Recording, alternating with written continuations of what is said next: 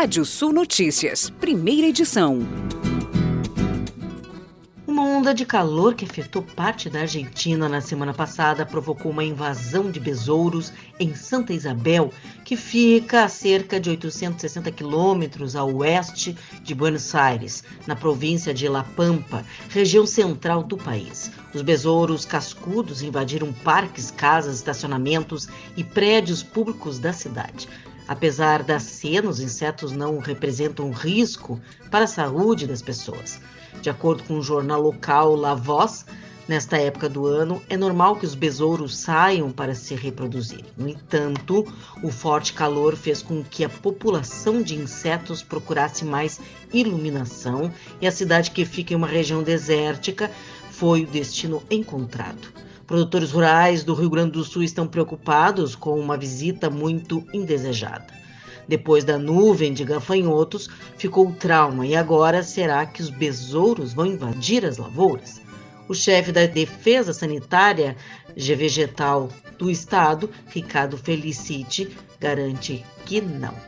E no Brasil, a Federação Brasileira de Bancos, a FEBRABAN e a Associação Brasileira de Bancos, a ABBC, vão doar mais de 1, 2 milhões de reais para os estados da Bahia, de Minas Gerais, Tocantins e do Maranhão para ajudar na recuperação dos estragos causados pelas chuvas que atingiram essas regiões da federação. O anúncio da doação foi feito pelas redes sociais pelo ministro da Cidadania, João Roma. E neste mês de janeiro, o Brasil bateu o recorde de produção de energia solar, alcançando a marca de 13 gigawatts de potência chegando muito próximo da capacidade instalada da usina de Itaipu, que é 14 gigawatts. Usinas solares e sistemas de médio e pequeno porte instalados em telhados, fachadas e terrenos de casas ou empresas produzem quase o mesmo que a maior produtora de energia renovável do mundo. E o governo quer estender Auxílio Brasil a mais de 3 milhões de famílias. Com a mudança, o número de famílias beneficiadas ultrapassaria os 20 milhões. As exportações de soja do Brasil devem alcançar 4,32 milhões de toneladas em janeiro, de acordo com o levantamento feito ontem da Associação Nacional dos Exportadores de Cereais, com um aumento da projeção ante os 4,27 milhões apontados na semana anterior. Em janeiro do ano passado, os embarques ficaram em apenas 5,36 milhões de toneladas por conta dos estoques de passagem mais restritos e colheita tardia. Já no mês passado, em dezembro, o país embarcou 2,53 milhões de toneladas.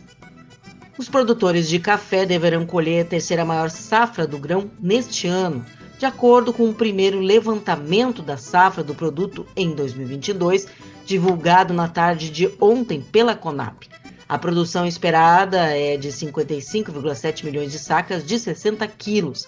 A estimativa, caso confirmada, representa um crescimento de 16,8% em comparação a 2021. O resultado só não é melhor do que os desempenhos registrados nos anos de 2020 e 2018. E vamos aos destaques do portal Rádio Sul. Momento econômico não favorece produtor de leite e custos serão elevados em 2022. CNA alerta sobre recadastramento de irrigantes e aquicultores para descontos na energia elétrica. Você pode ler mais notícias no nosso portal Rádio Sul ou ouvir esse boletim no app de podcast de sua preferência. Sou Kátia Desessari e volto logo mais no Rádio Sul Notícias, segunda edição, às 18 horas. Previsão do tempo. Olá, ouvintes da Radiosul.net. Sol na manhã dessa quarta-feira na maior parte do Rio Grande do Sul, mínima de 24 graus no amanhecer, maiores chances de pancadas de chuva em áreas do sul, fronteira com Uruguai e campos de cima da serra ao longo do dia. Tarde de sol nas demais regiões, porém não se descartam pancadas de chuva de verão no final do período. Máxima passa dos 40 graus no noroeste do estado chega a 35 graus em Porto Alegre, a 37 em Santana do Livramento, faz 33 em Pelotas, chega a 38 graus em Santa Maria, na região central, 33 graus em Caxias do Sul e máxima de 31 graus em Tramandaí, litoral norte, nesta quarta-feira.